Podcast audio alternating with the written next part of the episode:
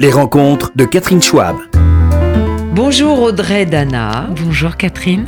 Alors, je vous reçois parce que vous êtes une comédienne que j'admire, que j'adore et qui sait faire beaucoup de choses, mais surtout parce que aujourd'hui, vous avez écrit un livre qui s'appelle Famille. Alors, je le montre à la caméra. Très jolie couverture. On peut lire Faille aussi, parce que le M a chuté. Et le moins qu'on puisse dire, c'est que Audrey Dana, votre famille était dysfonctionnelle. C'est un euphémisme, mais vous avez des parents euh, qui étaient très atypiques une mère sans instinct maternel et un père assez irresponsable. Hein ça correspond à peu c'est, c'est, plutôt bien résumé. Atypique, j'aime bien le mot. Atypique, oui, j'aime bien le mot. Euh, Parce que dysfonctionnel, ça appelle à voilà, qu'est-ce qui fonctionne vraiment? Est-ce qu'il y a des hein? Est-ce qu'il y a des familles qui fonctionnent vraiment et voilà. selon les règles? Chaque mhm. famille a est une exception. Voilà. Donc en effet, euh, on pourrait parler longtemps euh, de ce qu'est, que doit être une famille. Une famille, c'est à chaque fois individuel, bien sûr. Mais donc, euh, pour parler de votre mère, qui est toujours de, avec vous hein, sur cette terre, qui a 75 ans, je crois. Exactement. vous avez perdu votre père il y a quelques années. Votre mère, elle, est bien vaillante et euh, c'est une Anglaise. Une Américaine. Ah, une Américaine. Et vous la présentez sous un jour très drôle, je dois dire. Chaque fois que vous la faites parler dans votre livre avec son accent, vous me faites rire énormément. Parce que c'est un personnage euh, drôle, euh, extrêmement haut en couleur et qui, euh, c'est pas simple d'être ses enfants, mais comme souvent, hein, moi-même je suis mère aujourd'hui, je sais pas ce que ça fait que d'être mon ah, enfant. J'espère que vous êtes une mère plus responsable, mais d'après ce que j'ai vu, oui. J'espère que oui aussi. Mais je veux dire, elle est, elle est, c'est un personnage romanesque, c'est un personnage haut en couleur, très drôle, qui a séduit, séduit tous mes amis quand elle les rencontre, qu'il la trouve tous formidables, euh, drôles, bon, sympathiques. Alors, on va quand même. Euh, Donc, il y, avait le, le terreau hein, quand même pour en faire un personnage drôle. Oui, oui, sans doute. Euh, mais d'ailleurs, elle est, elle est toujours à côté de la plaque. Mais ce qui est quand même remarquable, c'est une femme qui est pas particulièrement, qui est même pas du tout maternelle, mais qui a quand même fait quatre enfants. Elle est allée jusqu'au quatrième parce qu'elle voulait un fils. Et puis ensuite, euh, elle les laisse pousser comme des plantes, euh, sans vraiment jouer son rôle de mère, ni avec les trois filles, ni avec le fils. Oui, en fait, elle a, elle a fait des enfants parce qu'on fait des enfants, en fait. Euh, c'est la tradition. Je, je, sais pas, quelque chose. Voilà. Et puis comme elle voulait un garçon, bah, le premier c'était une fille, donc on recommence. Et puis la deuxième était une fille, donc on recommence. Puis la troisième, c'était encore une fille, donc elle a recommencé jusqu'à avoir son garçon. Euh, en effet, pas, pas un grand instinct maternel, enfin pas, pas d'instinct maternel en fait, hein, une, une, sympathie, euh, mais, mais pas de, euh, oui voilà, pas de protection. Voilà. Et il y a du bon dans ça, je tiens à le dire. C'était une de mes questions pour plus tard. Allez-y. Ça rend extrêmement créatif. la preuve. Elle m'a accompagnée sur mon dernier spectacle. Elle m'accompagne sur le prochain. Et je me, bats, je me bats même avec elle à la fin du spectacle pour savoir qui va fermer la, le, spectacle, avoir le dernier mot. J'entends quand je dis elle m'accompagne, c'est moi qui l'interprète. Hein. je, l'écris en fait. Elle m'accompagne dans mes écrits. Et puis aussi parce que euh, quand euh, on laisse à ce point pousser, euh, on laisse aussi la possibilité à l'enfant de se créer ses propres repères. Oui. Et, et, du coup, j'ai l'impression d'avoir euh, peut-être euh, moins peur après tout ce que j'ai vécu euh, de situations dangereuses, mais où personne ne m'alertait que c'était dangereux. J'ai l'impression aujourd'hui d'être quand même un peu moins peureuse que pas mal de, de, étant maman je vois les, les, beaucoup les copains de mes enfants et je, je vois à quel point ils sont surprotégés ouais, attention, machin, tata, tata, tata, puis ils ont peur, quoi. Mm. Puis ils sont collés à leur téléphone, faut que j'appelle maman, faut qu'elle sache, faut que truc, faut... mais non, je peux pas parce que. Ah, ah. Bon, bah, au moins, euh, on n'a pas eu ce problème, nous, hein. Parce que jeter dans la faune au lion, euh, comme ça, dès le plus jeune âge, on dit alors, alors est-ce qu'elle s'en sort? Parler de la faune au lion, justement, euh, vous avez été exilé de la grande ville dans la Beauce. Et c'est là que quand même euh, vos blindages ont dû commencer à s'ériger, vos protections perso. Euh, Dans une grande ferme délabrée, euh, votre mère accueillait des enfants de la DAS. En plus de ses quatre enfants, le père n'était plus là, il vivait sa vie, il a eu beaucoup, beaucoup d'amoureuses et beaucoup d'enfants à gauche, à droite. Mais donc, votre mère, avec ses quatre enfants, a décidé que pour entretenir cette ferme qu'il fallait essayer de retaper, elle n'a jamais été vraiment complètement retapée, elle allait accueillir des enfants de la DAS parce que on dédommage les familles d'accueil, n'est-ce pas? C'est le comble en fait. Comment Oui. une mère démissionnaire finit, après avoir fait déjà quatre enfants, euh, par euh, s'occuper euh, et, et- et faire un job pas si mal au, au- au final. C'est-à-dire que même si elle, elle faisait rien, euh, y était avait- toujours au lit. et- toujours au lit. Alors, elle, bon, elle était là, elle gérait. De temps en temps, elle levait la voix, ça mettait tout le monde euh, d'accord. Euh, mais quand même, c'était les autres qui géraient, beaucoup les autres qui géraient. Forcé quand même de, de, de, de, de lui rendre cet honneur. Beaucoup de ces enfants, la DAS, âmes perdues, euh, enfants euh, euh, abusés, euh, agressif. oui, mais, mais d'où, d'où est-ce qu'ils sortaient C'était quoi leur enfance? Je veux dire, on est loin de la famille atypique. Là, on est en train de parler d'une autre dimension euh, euh, d'où il est très, très difficile de se relever. Et elle a su quand même créer un espace pour ses enfants. Euh, un espace de, de normalité presque pour eux en fait. Vous voyez, Mhm. parce qu'il y avait un semblant de famille. Ok, on était une famille à 30 têtes, voire à 40, voire à 100 les week-ends. Ok, mais quand même c'est un lieu euh, où euh, on n'avait pas de risque, en, en tout cas par rapport à ceux que eux connaissaient dans les centres d'accueil où il y avait des, des- vraiment beaucoup beaucoup beaucoup de monde où euh, au sein de leur propre famille, parce qu'en général, ces enfants sont arrachés à leur famille parce que ce qui se Ils passe sont- là-bas n'est pas possible. Voilà, au moins, il y avait un endroit de, de, de, de fête, un endroit de, de famille, entre guillemets, qui pour eux était déjà beaucoup plus que tout ce qu'on leur avait donné. Et donc, il y a énormément de ces enfants, en fait, qui sont sortis, euh, grandis euh, de, cette, de cette aventure. Après, est-ce que moi, en tant que maman, j'accueillerais des tas d'étrangers chez moi, dans ma maison, euh, que j'élèverais en même temps que mes enfants et qui pourraient être violents avec mes enfants et Oui, coller c'est ce qui a Non. été votre cas, Audrey Voilà. Dana. Non, Vous avez moi je le ferai pas personnellement. Oui. Voilà. Alors bon, euh, racontons quand même un tout petit peu euh, concrètement elle- comment les choses se passaient. Euh, vous aviez exactement le même statut que les autres enfants, vous les quatre, euh, les trois filles et le garçon. Voilà, de- c'est tout le monde logé à la même enseigne. Voilà. Voilà, c'est ça. Et puis, euh, donc, il y avait une organisation dont s'occupait votre grande sœur, beaucoup, euh, qui fait la vaisselle, qui fait les courses, qui fait la bouffe, euh, Voilà. qui essaye de nettoyer un temps soit peu, Voilà. ce qui n'était pas du tout évident. Et le reste Bah, du- Parce que faire le repas pour euh, 20 ou 30 personnes, c'est vraiment une mission en fait. Oui. Moi, je me souviens, mes soirées repas, c'était. euh, c'était euh, même en se mettant à aller à la cuisine à 19h, parce que comme on était au milieu de nulle part, fallait prendre un train pour rentrer de l'école, donc déjà le temps d'arriver. Donc même si on se mettait à la cuisine tout de suite, il y en avait pour 2-3 heures. Et après, le temps de réussir à réunir tout le monde, puis le temps de manger. On ne passait jamais à table avant 11h, minuit parfois. Non. Mais si, mais des jours d'école en fait. hein. C'était, euh, c'était le- le- le- la réalité de notre quotidien avec un train à euh, 7 heures du matin qui nous emmenait à 8 heures à l'école. Et Euh, alors, Donc euh, fallait marcher à la gare. Donc c'était donc on- debout 6 heures du matin en fait. Donc c'était des nuits à 4 heures en moyenne. Et donc, en parlant de train, justement, Audrey Dana, vous, vous avez dû quand même vous débrouiller pour avoir un peu d'argent euh, pour payer l'abonnement. Et euh, comme Oui, votre en fait, mère était un, un- peu toujours fauchée, ou en tout cas, elle avait des oursins dans les poches. Non, non, Euh, non. Alors, ma mère n'avait pas c'était- d'oursin dans les poches. C'est pas ça. Là, c'était une question de principe. Comme elle disait, c'est une question de principe. C'est à ton père de payer. Voilà. Euh, sauf que mon Oui. père euh, me, me renvoyait à ma mère, en fait, en disant c'est à ta mère de payer. Et, et- Et alors, qu'est-ce et- que vous faisiez pour payer votre abonnement? SNCF Vraiment, je le dis à la. Bah oui, je l'ai écrit.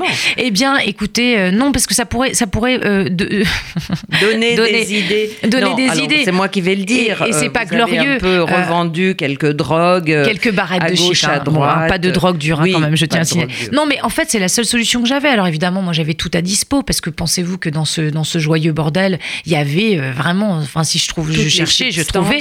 Et donc, euh, j'ai commencé à dealer au lycée euh, euh, mon petit quota euh, de de, de, de barrettes euh, à 100 francs euh, pour payer mon train. Mm. Parce que si, parce qu'en fait après un an à se faire botter les fesses à faire du stop à se faire agresser et puis moi je voulais aller en cours je voulais apprendre je voulais avoir mon bac euh, pour pouvoir faire mon métier plus tard parce qu'on m'avait conditionné à vraiment croire que sans mon bac je ne pourrais pas être actrice. Euh, c'était la condition sine qua non pour que mon père valide et c'était très important pour moi. Sauf que il, m'a dit ça très jeune et, ça s'est ancré comme une vérité. Donc je devais avoir mon bac donc je devais aller en cours. Donc mes parents ne payaient pas mon billet de train. Ok je cours je me fais botter les fesses par les contrôleurs je monte dans des camions, des voitures, je me fais prendre la tête, je me retrouve sous la pluie à marcher pendant euh, des, des, euh, des, des, heures euh, et arriver en cours trempé au bout de moi et tout. D'accord, j'en ai eu marre.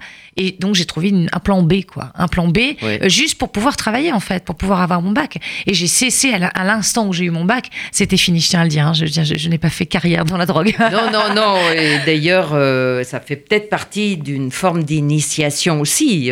Vous avez testé Au quelques commerce. substances.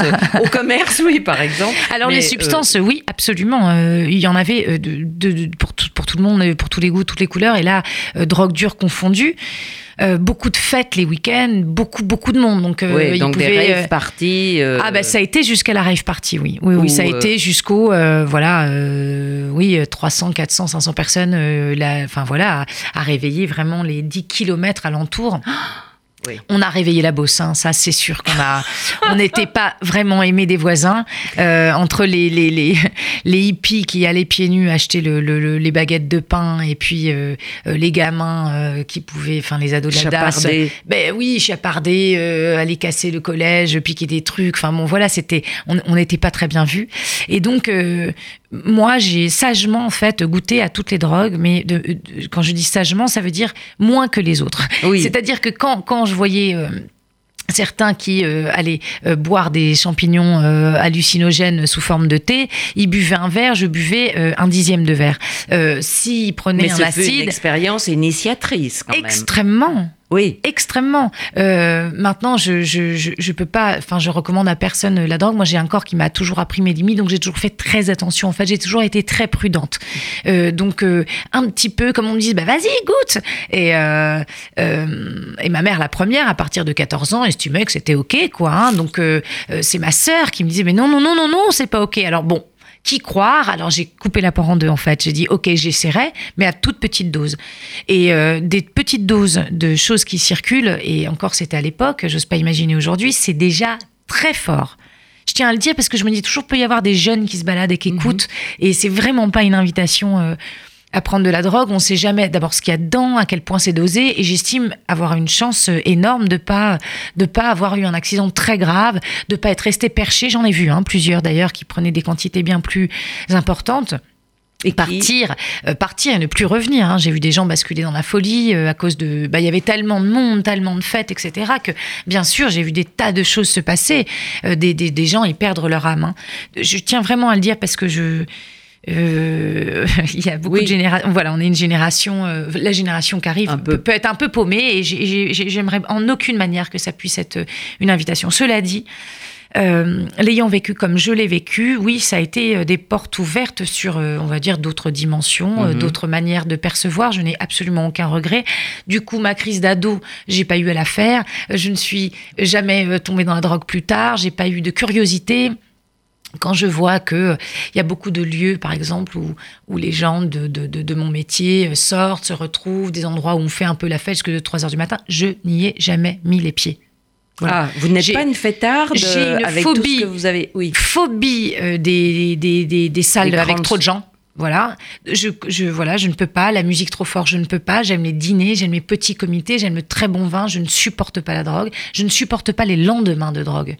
Je ne supporte pas. Ça ne vaut pas le détour. Voilà. Et Mm. ce qui est super, c'est que comme on m'a pas interdit, j'ai euh, juste fait en fait euh, vécu mon expérience et puis euh, Moi-même, je- tester mes limites. est-ce que j'aurais pas pris plus de drogue au final si j'avais une vie sage, Mm. justement dans, dans, enfin avec tout, tout ce que j'ai vécu après euh, et euh, tous les Parce milieux que- que, j'ai fréquentés, est-ce que j'aurais pas été tentée euh, de aller les soirées Oui, un peu plus loin, quand vous êtes arrivé à New voilà. York, à Brooklyn, Jamais, jamais, Audrey jamais. Dana, vous avez quitté la France à un moment donné, cette famille un peu. Je suis partie loin, très loin. Traumatisante, oui.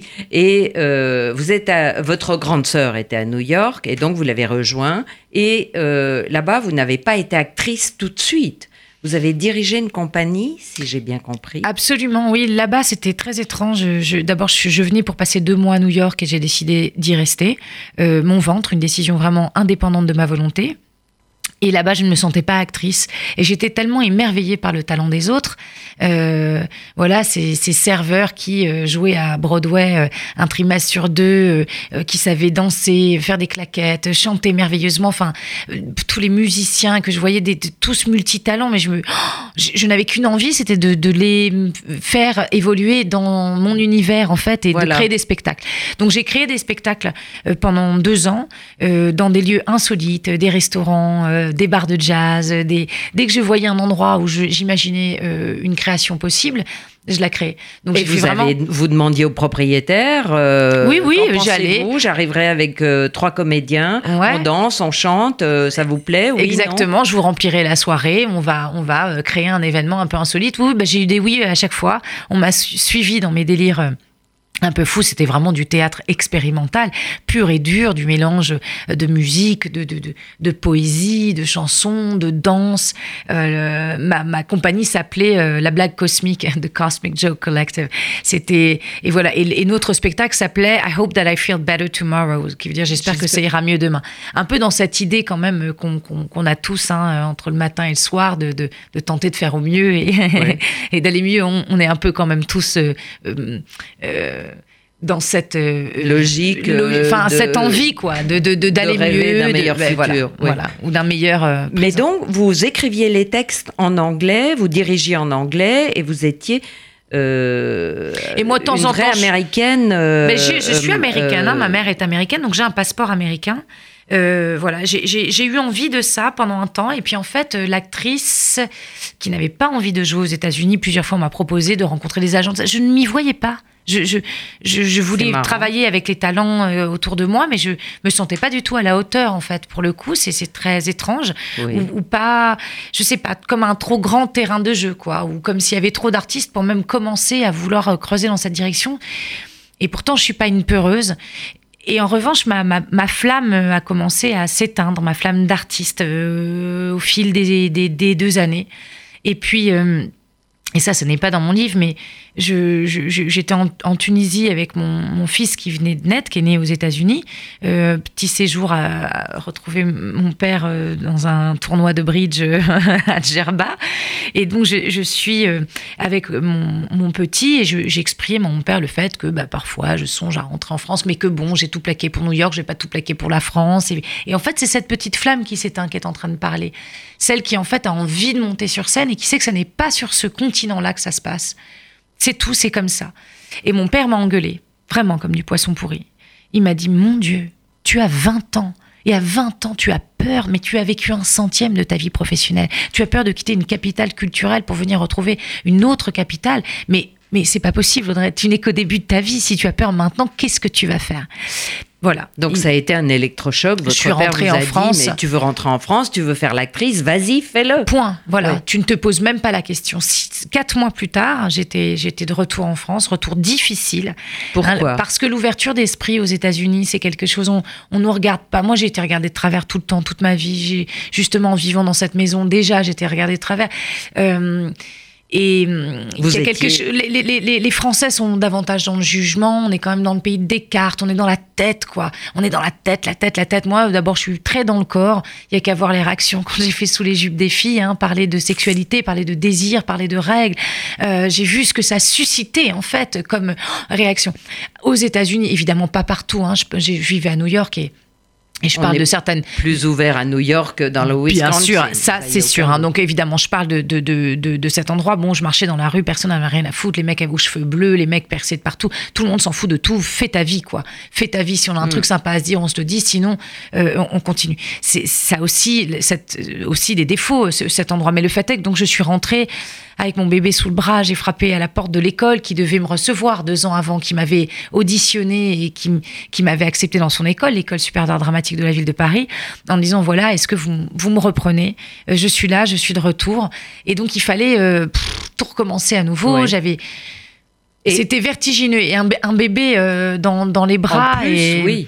Et, et loin de toute la famille de potes que j'avais créée là-bas et et, euh, et puis arrivant avec aucune copine qui a un enfant euh, euh, enfin je, je vivais une dimension parallèle j'avais 22 ans j'étais déjà maman et et, euh, Et en bon, plus, vous vouliez être élève dans une école d'art dramatique, ça veut dire. euh, euh, et il fallait quand même que je gagne un peu ma vie parce que j'avais un enfant oui, à nourrir C'est ça. déjà hein. Tout à fait. Euh, mais ça n'a ça a été dur la transition, hein, plutôt la transition de se réadapter d'une ville très très ouverte à une ville beaucoup plus fermée, beaucoup plus le jugement, beaucoup plus en colère. Mais qu'est-ce qu'on jugeait de vous? Parce que Non, normalement, vous forcément auriez dû moi. fasciner tout le monde. Non, mais c'est pas T'as forcément. réussi à New York, euh, raconte-nous. Non, mais c'est pas forcément de moi, c'est un climat. Je parle d'un climat.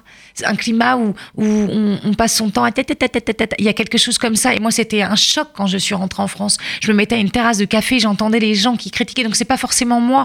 Moi, moi déjà, je m'en foutais, sinon j'aurais pas pu rentrer.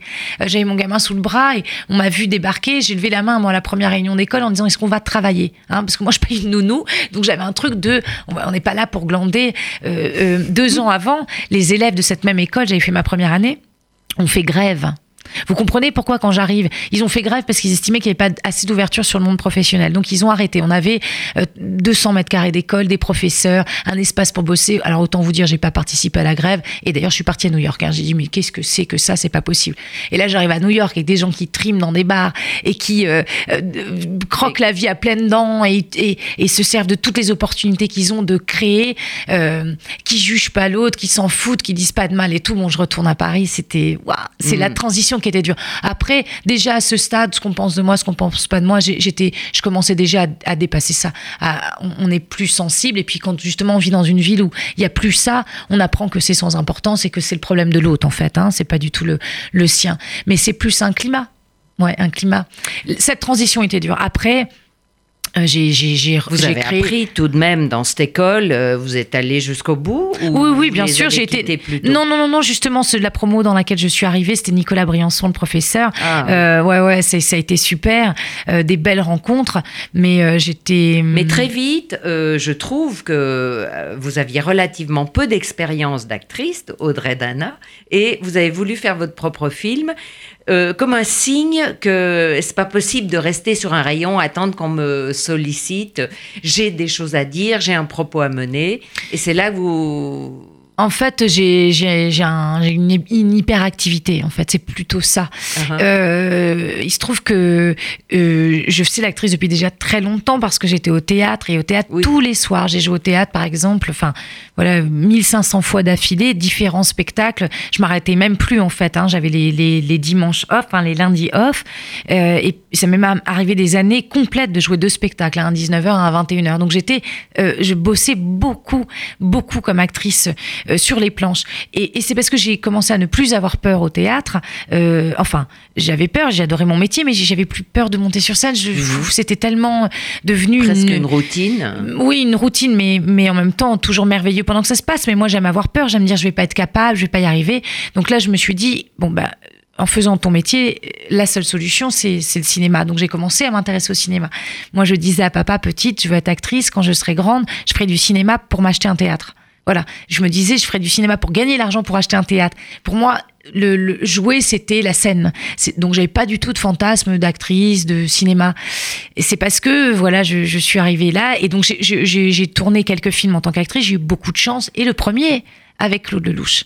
Euh, ce qui est une chance immense.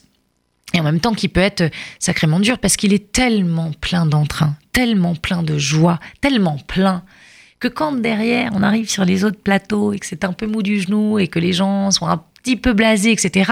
En fait, assez vite, j'ai eu trop d'énergie pour euh, le- le- voilà pour, pour ce que le métier m'offrait. J'ai eu la sensation, hein, en tout cas. Et donc c'est pour ça que j'ai eu envie de, de commencer à réaliser.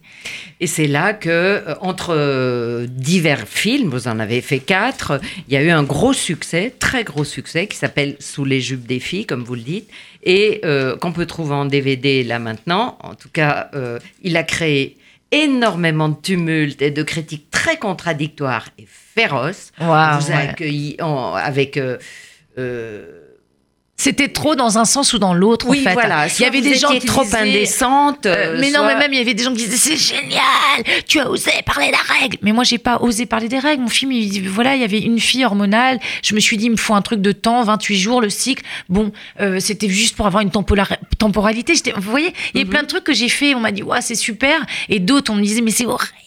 Alors que rien n'était intentionnel. hein. Moi, j'étais dans une envie de faire un film déculpabilisant pour les femmes, où on présente les femmes pas comme sur le papier glacé. Donc, euh, on est quand même beaucoup dans le complexe, les femmes. hein. Mhm. Et, et- et chacune marche dans la rue en se disant, mais elle, elle, c'est une femme, elle, c'est une femme. Sauf que elle, euh, qui, est- qui est la femme, elle est sans doute en train de se dire la même chose. Donc, j'avais envie d'un film qui montre ça, en fait, qui casse ça et surtout un truc léger où, où les meufs peuvent être drôles où, euh, Où on a le droit d'être légère et où on a le droit de parler de nous de nous de nos travers de cul de trucs Euh, une femme qui parle de désir sexuel qui n'est pas lié au sentiment amoureux et qui n'est pas une prostituée, euh, non mais voilà, c'est pas simple manifestement. Moi, ça a été une grosse claque. hein. J'ai compris que je, je- moi, je me sens citoyenne de la terre.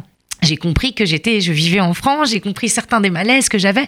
Et puis ils auraient pu m'enterrer, ça aurait pu m'enterrer, hein, ça aurait pu me faire trop mal parce que oh, quelle violence. Euh, ok, il y avait des trucs bien, mais le mauvais l'emporte toujours. c'est triste.